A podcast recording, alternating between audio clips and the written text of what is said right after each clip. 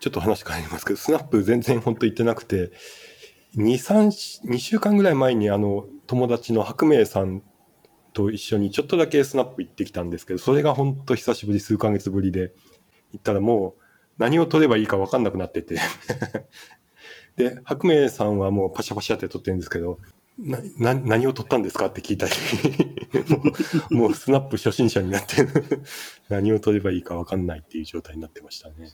えーっとですね、ちょっと待ってくださいね。そのスナップの久しぶりに行ったら撮れないよみたいなので、いい、いい、いい、いい話って言うと変ですけど、このほいいい写真を撮る100の方法っていうのがあって、はい。これあの、写真家の鹿野隆さんかなっていう人がいるんですけど、はい。あの、この人がほん本当に10月1日とかに出した本で、僕うも、んこの人あの、まあ、なんでしょうね、商業カメラマンでかつ、あの、自分の、あの、作品とかも結構撮って発表したりとか、うんリコードとかでそういうワークショップとかもやってる方なんですけど、あのー まあ、僕この人のその作品とかも結構好きで写真集買ったりとうんうんかしてるんですけど、その人が書いた本なんで、まあ、あの、多分そんなに間違いないだろうなと思って今回買ってみて、まだ最初の電子書籍版買って、最初の第一章ぐらいしかまだ読めてないんですけど、なんかちょうど今の話に良さそうなのがあって、なんかスナップを撮るときに、こう、あ、まあなんかエピソードとしては、その鹿野さんが、ちょっと名前忘れちゃったんですけど、結構その、あのー海外の、あの、巨匠の人のアシスタントをする機会がたまたまあって、で、その時、はい。その海外の巨匠の人が来た時に、初日に新橋の飲み屋街で、あの、お店の前にある食品サンプルをもうずっと撮ってたらしいんですよ。えーずっと撮ってたらしくて、ああ、なんか日本の食品サンプル興味あるのかなと思って、次の日に、うんあの、かっぱ橋って東京にそういうなんか食品の、あの、なんでしょうね。まあもちろんサンプルとか、あとは、あの、業務用の調理の機械とかそういうのがある、その問屋街みたいなとこがあって、そこに連れて、喜ぶと思って連れて行ったら、もう2日目は全然その食品サンプルとかに興味を示さなくて、で、うん昨日撮ってたから、あの、いいと思って連れてきたんだけど、みたいな話をしたら、昨日のやつはこう、あの、ウォーミングアップだっていう。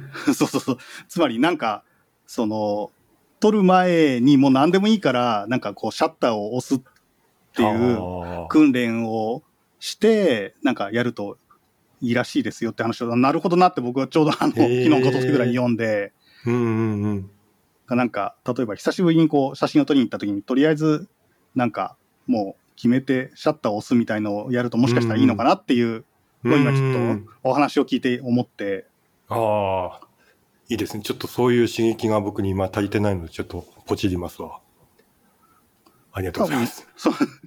この、この、この人は、あの、すごい、あの、なんでしょうね、撮る写真もうん。いいので、なんか表紙の写真もいいですね。うんいい感じ。この本なんですけど、はい。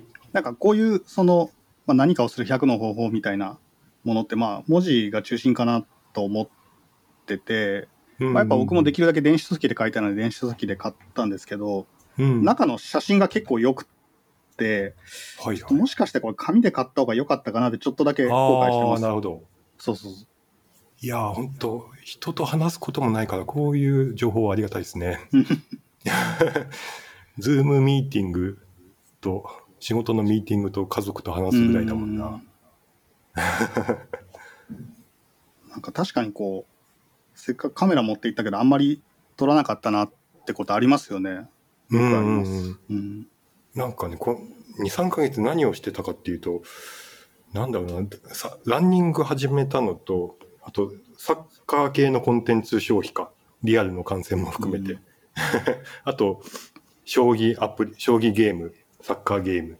うんこれに時間を費やしちゃって。例えば、ドリキンさんとかでも、ちゃんとコンテンツも消費して、ゲームもしつつ、毎週配信、長時間配信してとか、どんな時間の使い方なんだって、驚愕しますね。そうですよね。いやどうなってるんでしょうね。なんかうまくこうバランスが、うんそういう時間の使い方のバランス感覚が、うんあるんでしょううんそう、僕も最近あんまり写真撮ってなくて、うんあの、なんか大学の課題とかもあって、まあ撮らないといけないんですけど、結構、なんか座学系美術史とか、なんかそういう座学系のその課題というか、そういうのをやり始めると、結構そっちばっかりこうやっちゃって、うんうんなんか撮影するっていうのがね、なかなかできなくなっちゃうんですよね。うんうんうんうんまあ、常に iPhone とか、まあでき、できるだけミラーレスとか持って、ちょっとした、あの、外に食事に行くときも近所に、まあ持っては行ってるんですけど、うんうんうん。やっぱりなんか、ね、撮らないと撮れなくなっちゃいますよね。そうですよね。でうん。で。もなんとなく自分の中ではそういうあのコンテンツ消費するだけの時間もあのちょっと自己嫌悪に陥りがちになるんですけどあの受け入れるようにはしてて そういう時期があってもいいと。うん。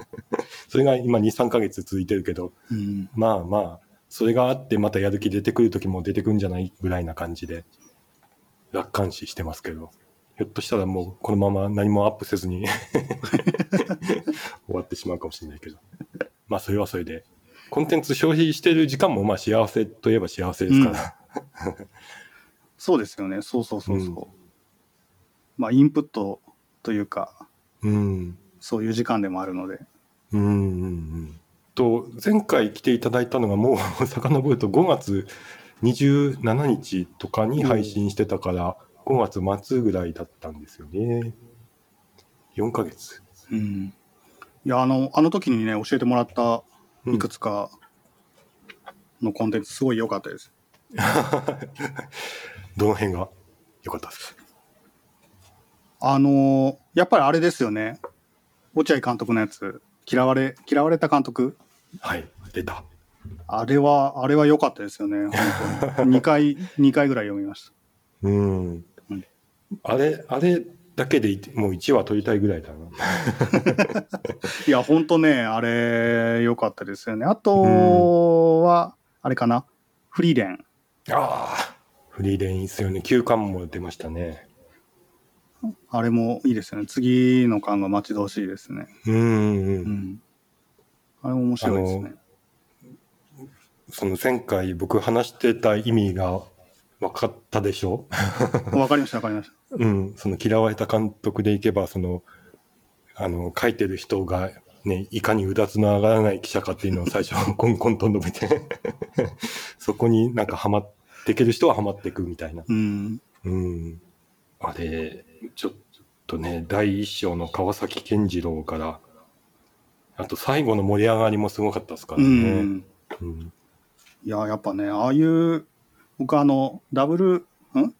ワールドベースボールクラシック？の時に、はいはいそうそうそうそう、全然選手を出さなかったっていう話も知らなくて、あああ、はいはいはい。あ、そうだったんだと思って。うんうんうんうん。そうなんですよねう。ん。やばい、ちょっと忘れてきてるな。今、目次をざーっと見てるけど、あ、確かに。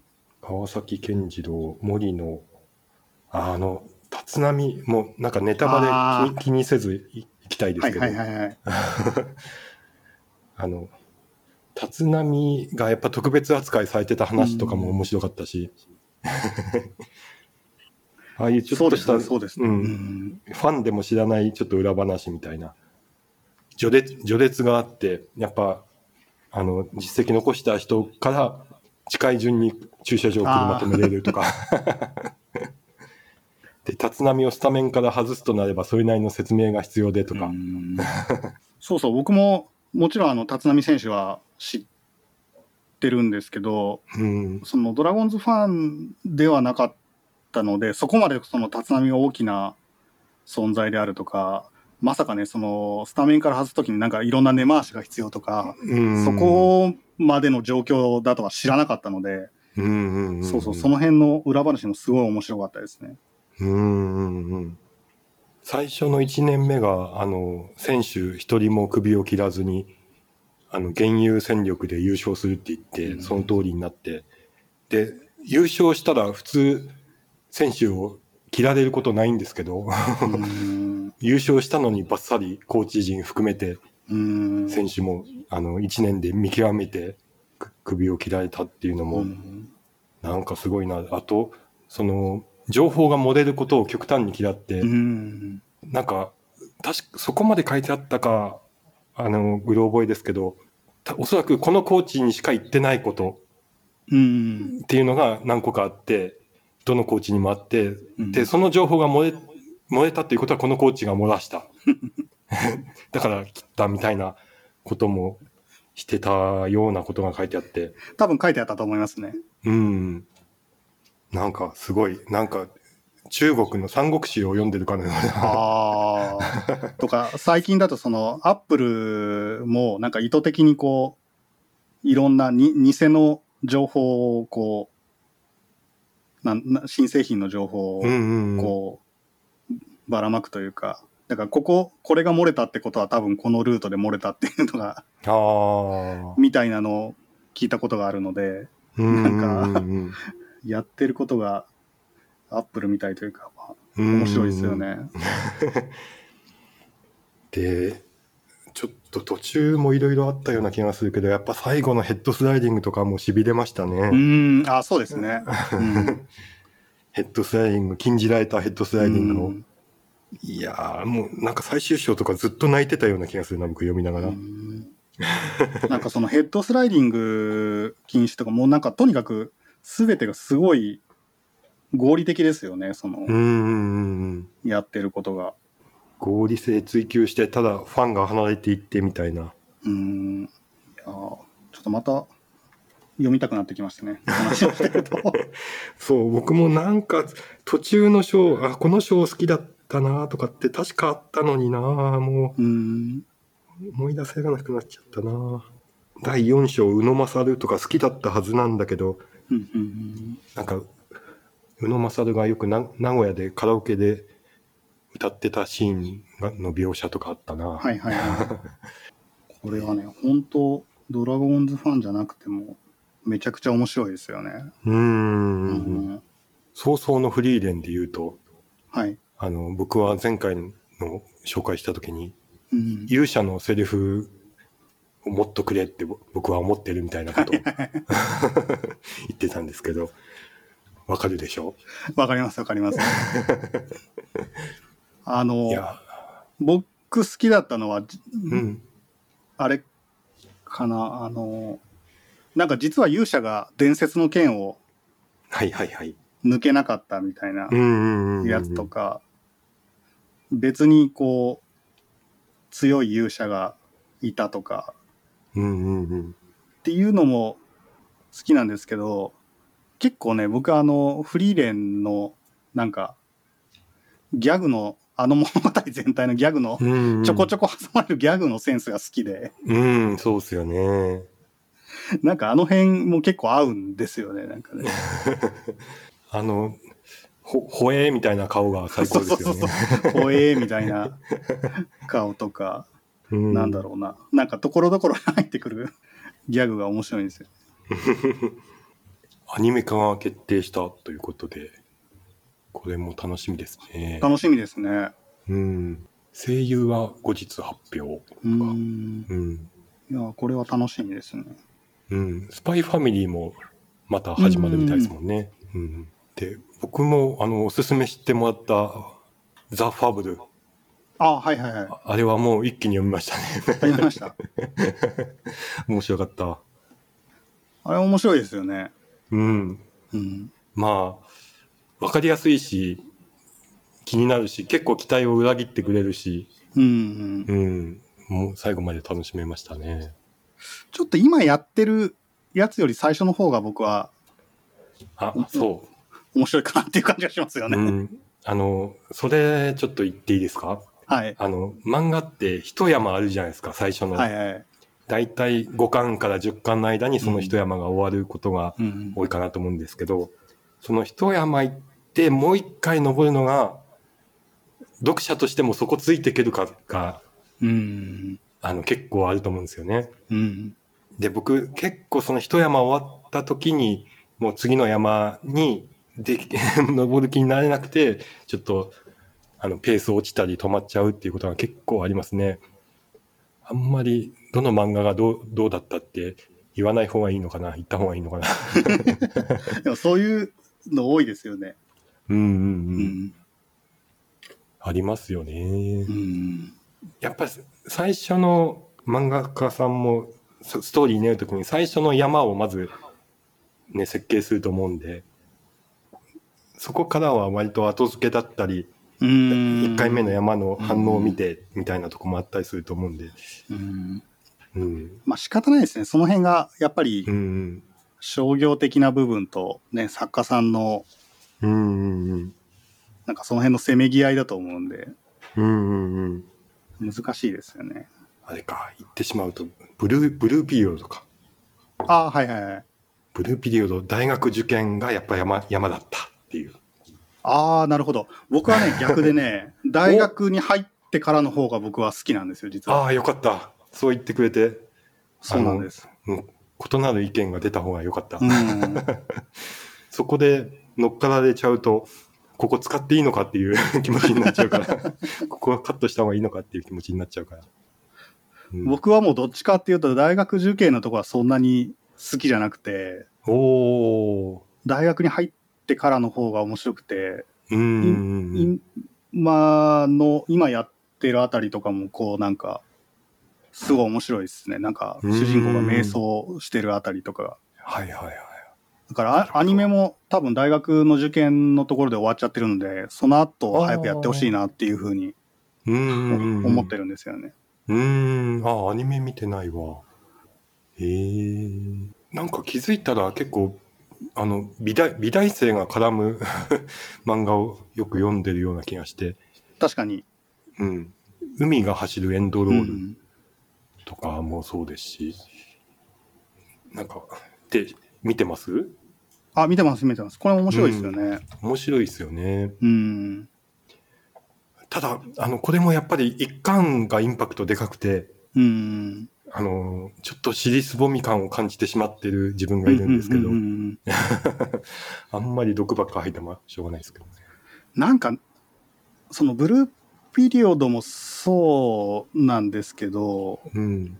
その美術大学のなんかあるあるみたいになってるのかもしれないですね。なんか。と、か、制作をする上で、なんか、よくこう、陥りがちなところとか。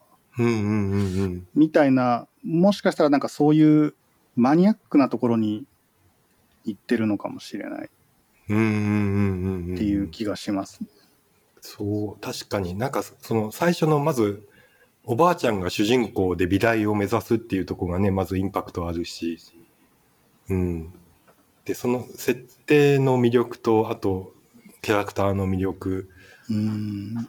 で、大学入学すると大学の話になってくところでちょっと、うんあれかな。なんか尻すぼみ感というか、うん。もしかしたら来てるのかもしれないですね。うんうんうん。で、最近読んでるやつだと、えっと、平休み？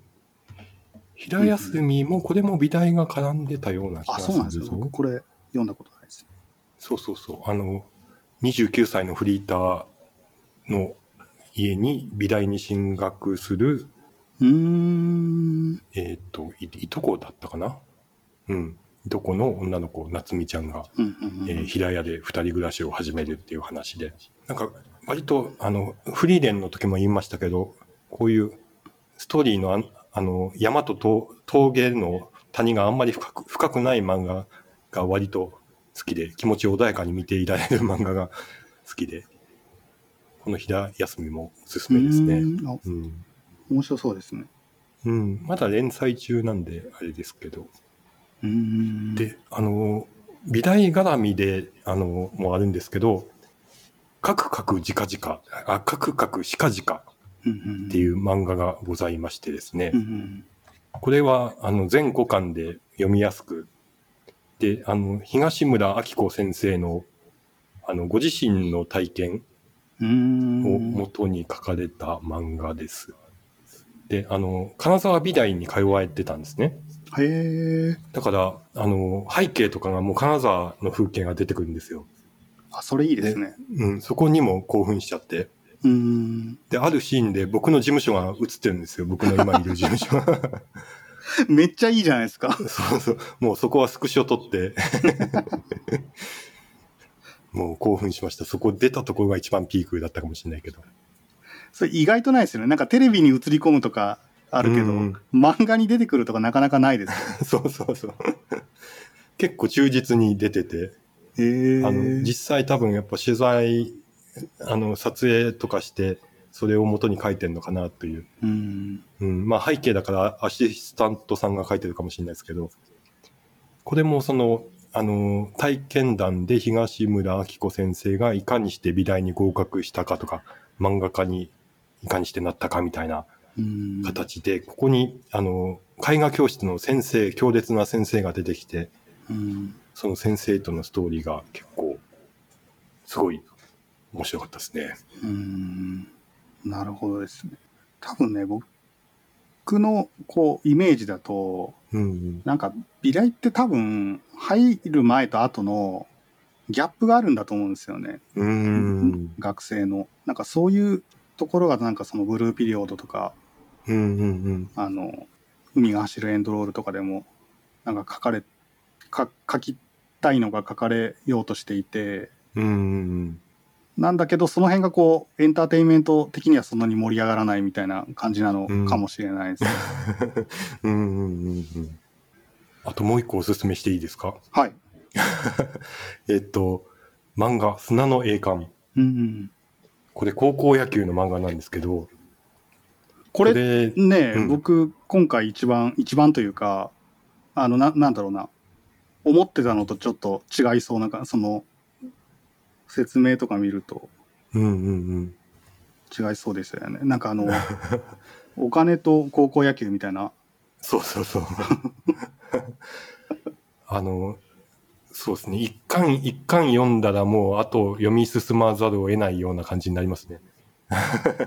で、あの、高校野球が描かれ、高校野球とお金がテーマなんですけど、高校野球って、あ、そうか、高校野球って、まあ確かにそうだよねっていうのが随所に出てくるんですよ。そう、ウィキペディアにも書いてあるんですけど、高校野球を単なる学生スポーツとしてでなく、工業であることを強調しており、野球部員たちが爽やかな高校球児を演じることにより、試合を有利に進めようとする様が描かれているっていう。そう、僕も多分そのウィキペディアの説明見たんですけど、うん。これ、なかなか設定がやばそうだなと思って、面白 そうだなと思いました。そうそうそう。めっちゃめちゃ面白い。これ、あの、仕事の相方、川辺さんに紹介してもらって読んだら、ドハマりしましたね。監督がまあ、まだ、あの、言わないですけど、監督が最高なんですよ。へえ。どう最高かは言わないですけど。これをもう結構ここ1ヶ月の間に全部読み切ったので、25巻、うんうんもう1ヶ月ぐらいでもう全部読んだんですけど、もうあのネタバレが怖くて、あの表紙とかで、表紙がネタバレになってる可能性があるじゃないですか。へえ、あなるほど、なるほど。確かに、なんか確かに、確かに。うん だからその表紙もなるべく見ないようにして、Kindle で買って表紙はパッと飛ばして見るみたいな。これちょっと面白い面白そうですね。うーん。見てみます。はい。そうですね。配信のメモに上げてもらったのが、ハンターハンター。ハンターハンター、ね、なんか、もう完全に、もういいかなと思ってたんですよね。連載止まってるし。うんあと、あの、連載止まってる直前のところがもうなんか、登場人物も多いし、文字もやたら多いし、なんかもうちょっとめんどくせえなと思ってたんですけど、うん。なんか気まぐれにその最最近やってるあたりを読み返してみたら、なんかやっぱ面白いなと思って。ああ、ね、これこそ、その、山が何個来ても耐えれる、耐えうるクオリティというか、そうそうそうそうそう。うんな今までも何何個山があっただろう。4つ、5つぐらいかな。ね、そうそう。うんで、最、そうそう、一番ね、最近のなんか、あの、やつは本当に、なんだろうな、なんか、最初は、初めて読んでる時はもうこれ、なかなかしんどいなと思ってたんですけど、うん。落ち着いてもう一回読んでみたら、まあやっぱよく、ちゃんとよくできてるなっていう。そうなんですよ。僕も本当一回、僕はあの読む時の集中力があんまないんで、あのうん文字量の多さとかが結構辛くて、一通りは読んだけど内容はあんまり半分も把握できてないみたいな感じだったんで、やっぱりちょっと落ち着いて読み直そうっていううん のをやってましたね、最近。そんなね、漫画を読む時のこのメンタルが、そういう感じじゃないじゃないですか。うん。集中して読まないとダメですよね。そうそうそうそう。読んだ後疲れる。うんで、ぼ僕も、だからそんな詳しくないんですね。まだ、まだそんなに理解できてるとは言えなくて。この挙げていただいた暗黒大王王位継承編って、うんあの、虫編ってわかります？あ、虫編わかりますよ。虫編とはまた違うやつですか？やつですね。虫が、その後、虫が終わって、うん。で、その後に、あのーもう一個あって、うん。で、その次ぐらいですね。虫、ああ、なるほど。虫の後に、その、えっ、と、ハンター協会の会長を決める選挙の話と、主人公のゴンが虫編で大きくこう負傷してしまったので、それを助けるって話が並行で進んでむんですけど、うんうんうんそ、の後に、その、あれですね、暗黒、暗黒大陸ですね。暗黒大陸。と王位継承編っていうの、継承編かな？そうそうそう。っていうのがあって、ややこしい、ややこしいんですよ シン。シンプルじゃないの、と、あの、そうそう、登場人物が多すぎてなんかだんだん辛くなってくるうんうんうん。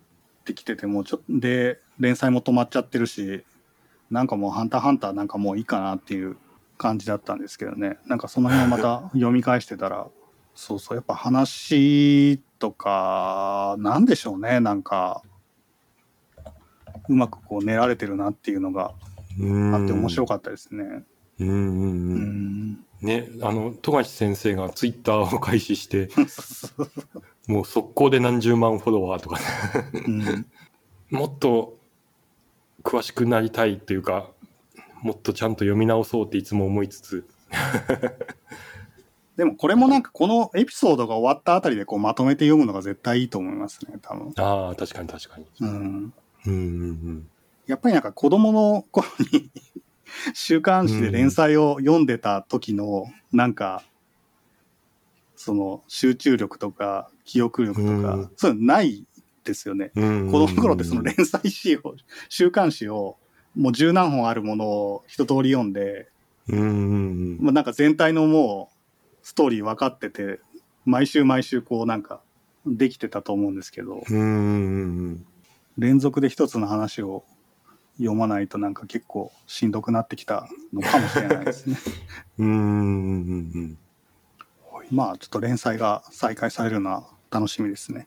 あ、映画も上げていただいてて、僕最近映画も見てないな。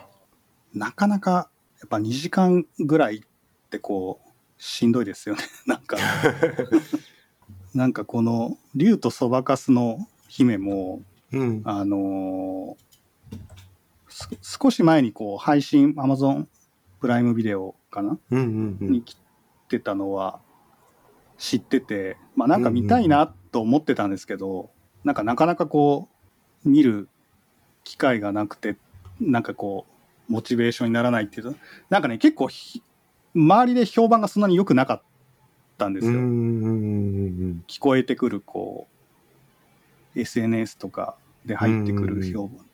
なんか世間的には結構な興行収入があって、うん。で、なんか多分どっかの映画祭とかでも評価されてたんですけど、なんか周りで聞こえてくる評価があんまり良くなくて、見たいと思ってたけど、なんかそういうのもあって、そんなにモチベーションが上がんなかったんですけど、うん。金曜ロードショーでやってたので。まあ、せっかくなんで見るかと思って見たら、僕は結構好きで良かった。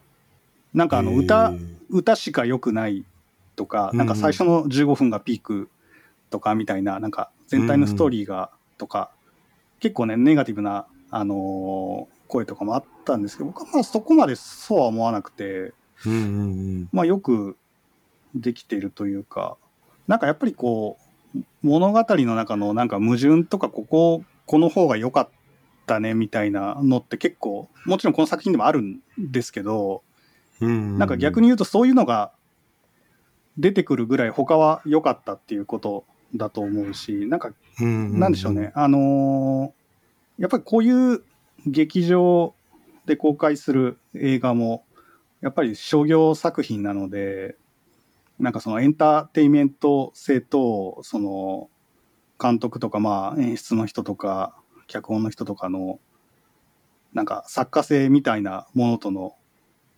せめぎ合いだと思うんですよね。なんか、そうそうそうそう。なので、多分、他の漫画の作品もそうなんですけど、こういう映画とか、やっぱりなんか売れないと、こう何かいけないとこっていうのが、うんその本人的にもその周りのね、なんかステークホルダー的にもあるので、あとは、何でもそうですけど、なんかお金と物と納期みたいなものが絶対関わってくるじゃないですか。なんかその中で、できるだけ表現したいものっていうものがうん。あって、まあなんかそれが何なのかなみたいなものを考えて見てると、まあ結構、今まで僕がなんか好きじゃなかった作品とかもまあ、ななんでしょうね、見方が変わるというか、うんうんっていうのもあったんで、ただまあ、あの、竜とそばかすの姫は本当良かったと思いますね。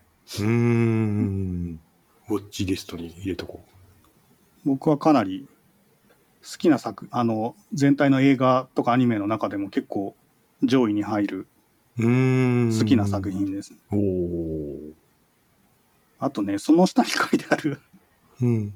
容疑者 X の検診はもう僕、もうベスト3に入るぐらい僕の好きな映画で、マジっすか？これ、はい。これもあの、9月の末の週にテレビでやってて、まあ別にその時に見たっていう話じゃないんですけど、やっててうんやってたので思い出したんですけど、うん。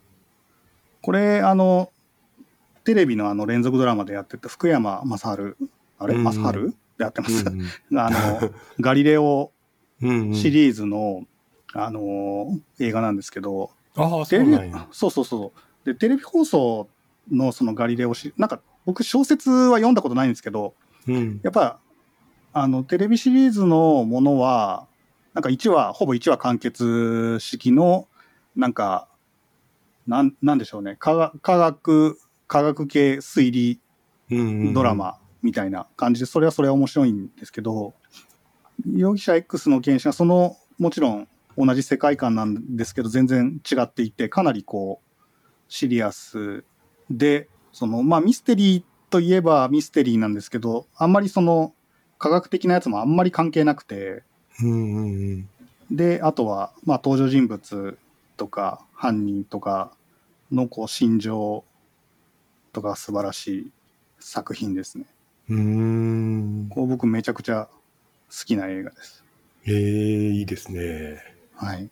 これはおすすめですね。うんうんうん。ただまあ、暗い、暗い映画です。楽しい映画ではないですね。うんうんうん。僕ね、あの、あれなんですよ。堤真一が結構好きで、これ犯人役が堤真一なんですけど、彼の演技もすごいいいので、うんうんうん。それこそなんかうだつの上がらない高校数学教師みたいな役なんですけど、すごく面白いですね。おすすめです。年に1回ぐらいは見てます、おお、そうっすか。うん。あ、一個、漫画のはい。賢い犬、リリエンタール。はい。これはね、僕、どういった漫画ですか？これはね、なぜここに書いたかというと、うん。えっとね、さっきあの、フリーレンのギャグとかが結構自分に合ってうん。面白いっ。て話をしたんですけど、なんかこれもそういう感じの話で、これは本当にギャグ、リリエ、えっとね、フリーレンも、なんでしょうね、こう、すごい乱暴な言い方をすると、ああいうファンタジーの世界で、ちょっと要するに勇者一行のちょっといい話、いい話みたいなものと、あの、ちょっとこう、あの、魔法を使った戦いみたいなものと、なんかギャグみたいなものが、ま、いい感じに混ざってるっていう作品じゃないですか。乱暴な言い方すると。で、リリエンタールも、なんか、こう、いい、いい話みたいなのと、ちょっとギャグみたいなものがいい感じにミックスされていて、うーん。結構僕は好きな作品で。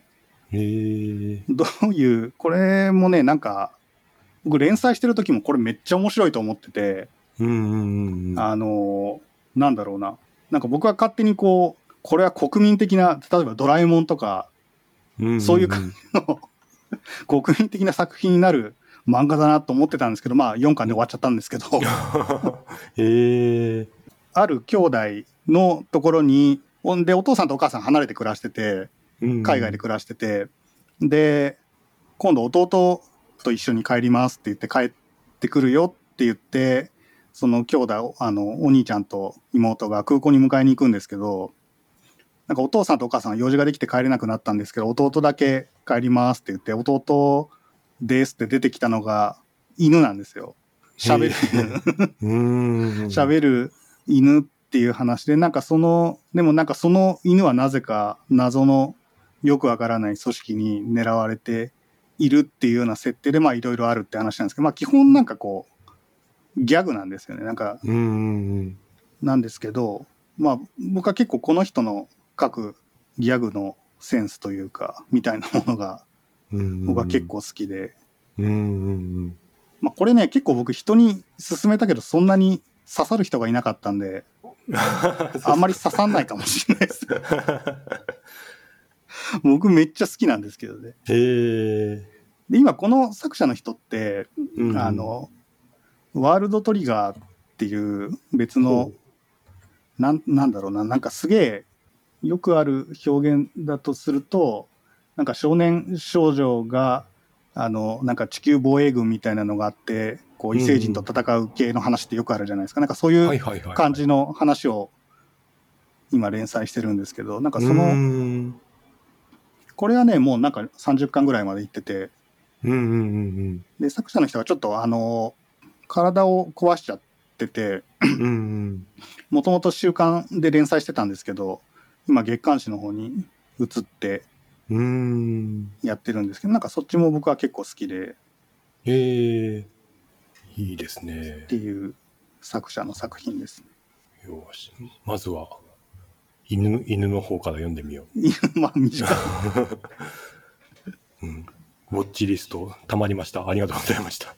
いえいえ。僕も今日紹介していただいたやつ、見てみたいと思います。本当に、あんまり、僕ら内容に触れずに感想だけ言い合ってるから、読んでないと、ちんぷんかんぷんかもしれないけど。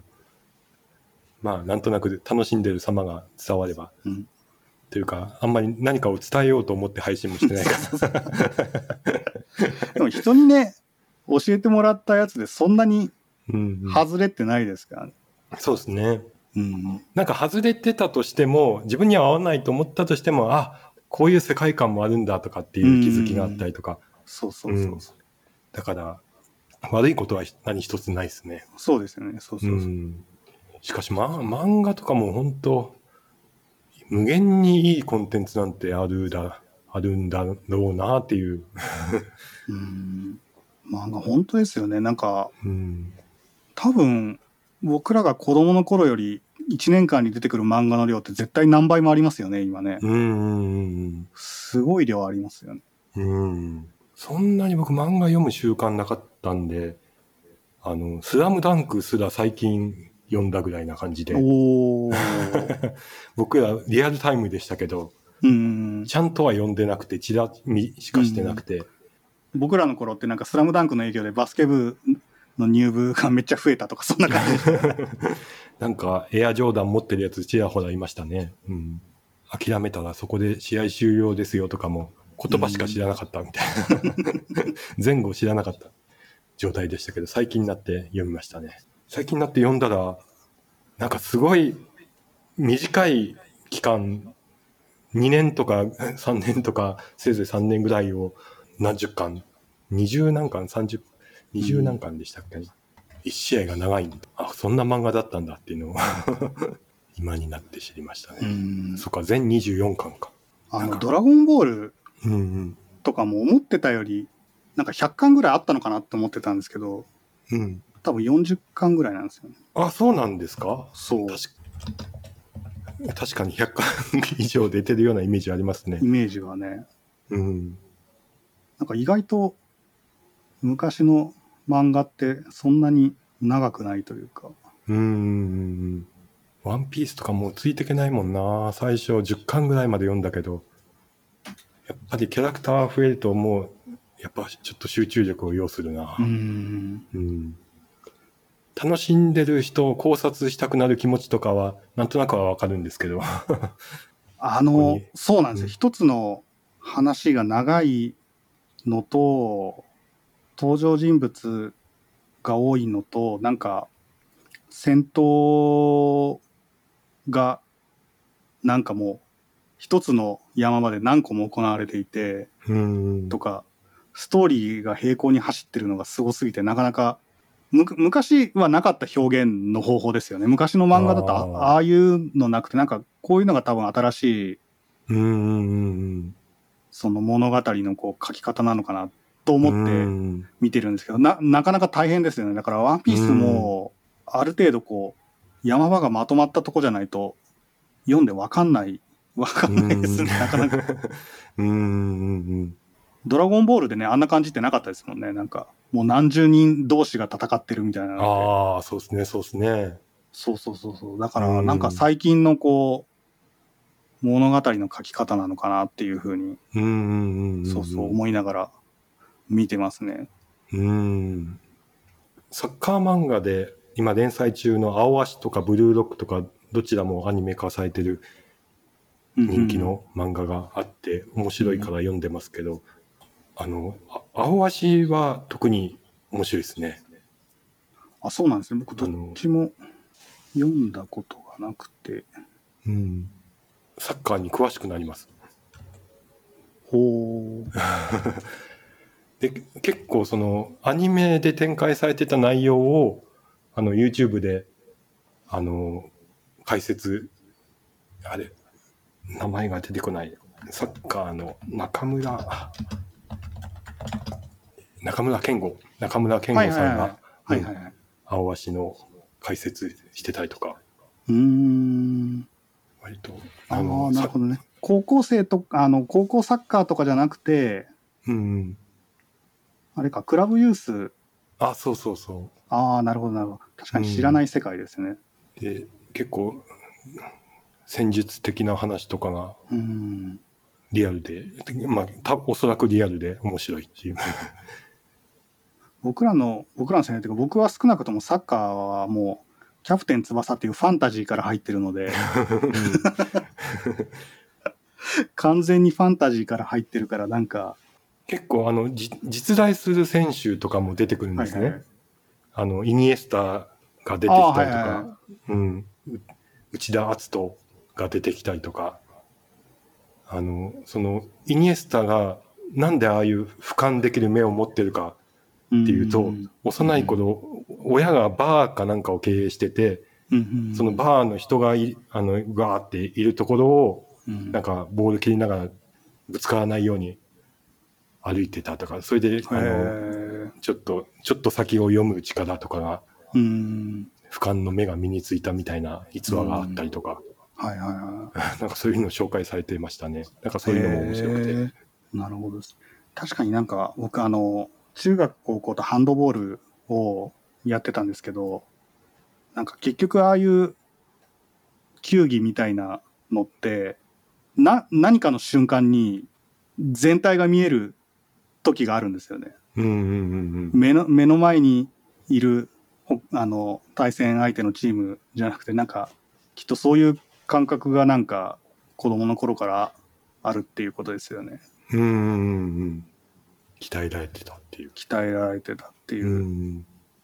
なんかその、コートの全体が、まあ見えるというか把握できるのって、大体、なんかあの、高校とか中学で部活やってても、なんか辞めた後とかに、後輩のところに遊びに行って混ざってやってる時とかになんか急にパッと、要す要するになんかこうプレッシャーがない状況じゃないと分かんなかったりして、で、君たちそれあの、現役の時にできてたらもっと良かったのにみたいなの大体なんかこう、監督とかに言われるわけです。うんうんうん なんかその、わ若いっていうか、なんか現役の時には分かんなかったりとか、こうプレ プレッシャーがない状況じゃないと分かんないとか。そうなんですよね。サッカーとか、まあ、ハンドボールもね、近いもんがあるから、うんそう、そのコートっていうエリアの中で、あの、サッカーだったら手は使っちゃダメぐらいの基本的なルール。まあ、基本、大きいところで言うと、ルールはそれ一つみたいな。あとは細かい、まあ、ペナルティエリアとか、キーパーだけ手を使うとか、オフサイドとかありますけど、基本は手使わなければ OK っていう。で、あの、11対11、全部で22人が入り組んでっていうスポーツは、なんかこれ、なんか本当今年からサッカーしっかり見るようになって、うん。これは面白いスポーツだなって、まあ、世界が熱狂するのがわかるっていうか、うん。うん。やっぱり、あの、カオスなんですよね。じ22人がピッチ内にいるっていう状態が。で、カオスに、の中でいかにチームごとに戦術があって、その秩秩序、チームのルールを守ってみんなが動いて、ゴールに近づけるっていう、うん。そこが面白い。で、ただまあ、あの、その秩序だけで取れるほど、本当に強いチームは、その、ルあの、パリ・サンジェルマンとかは、もうその秩序と個人、個の力で点をもぎ取れるんですけど、うん。僕が見てる J2 なんか、当然そこまでの個人の力量はないから、その戦術にのっとった動きをみんなができてるかとか、あと、コーナーキックとかでも、あえてカオスな状況を生み出す。あの、コーナーキックポンって上がってきたところに人が前に、前の方で受けてす、すらす。すらすことによって誰もが予期できなくなる。からゴールできる可能性が高まるとか。うん。もう混沌の中に混沌を生み出すことでゴールの可能性を上げるとか、そういうのが、割と、そう、あの、野球とかと違う面白さというか、確かに確かに。うん、オープンなスポーツの醍醐味がそこにあるなって気づきましたうね。ん野球って基本1対1なんですよね。ピッチャーとバッタああ、確かにー。で守備もバッター対守備の人みたいな感じでう、ん。1対1が繰り返してるようなイメージがあって、う。うんん、サッカーはどこに走ろうが自由ですから、うん。うん、なんかその辺が面白いですね。うん。確かに確かに。サッカーもなんか戦術解説系 YouTuber とかも結構いるんで、うん。そういうの見てても面白いんですよね。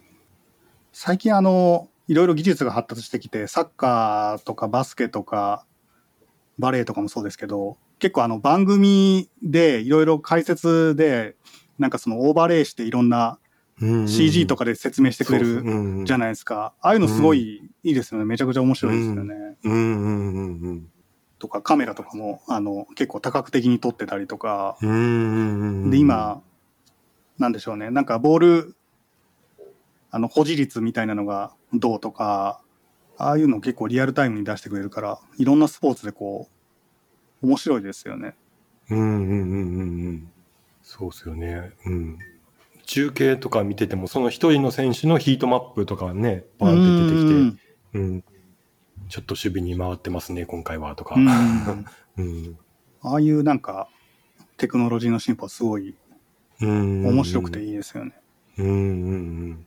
面白さがこう、見てる側の面白さが高まるというか、なんかもうバスケットボールとかだと、多分こう、大きさのも、コートの大きさの問題というか、うまくできてるんだと思うんですけど、結構海外のなんか映像とか見ると、コートがあって、あと真ん中、コートの上に真ん中に大きいこうディスプレイとかがあって、そこにこう、コートの様子がもうリアルタイムに映ってて、さらにそこにこう情報がオーバーレイされてたのがうん。見てて、もうなんか、現場でいてもなんか、テレビ中継と同じようにこう見えたりとかみたいなのがあったりとかして、すごい、すごいですよね。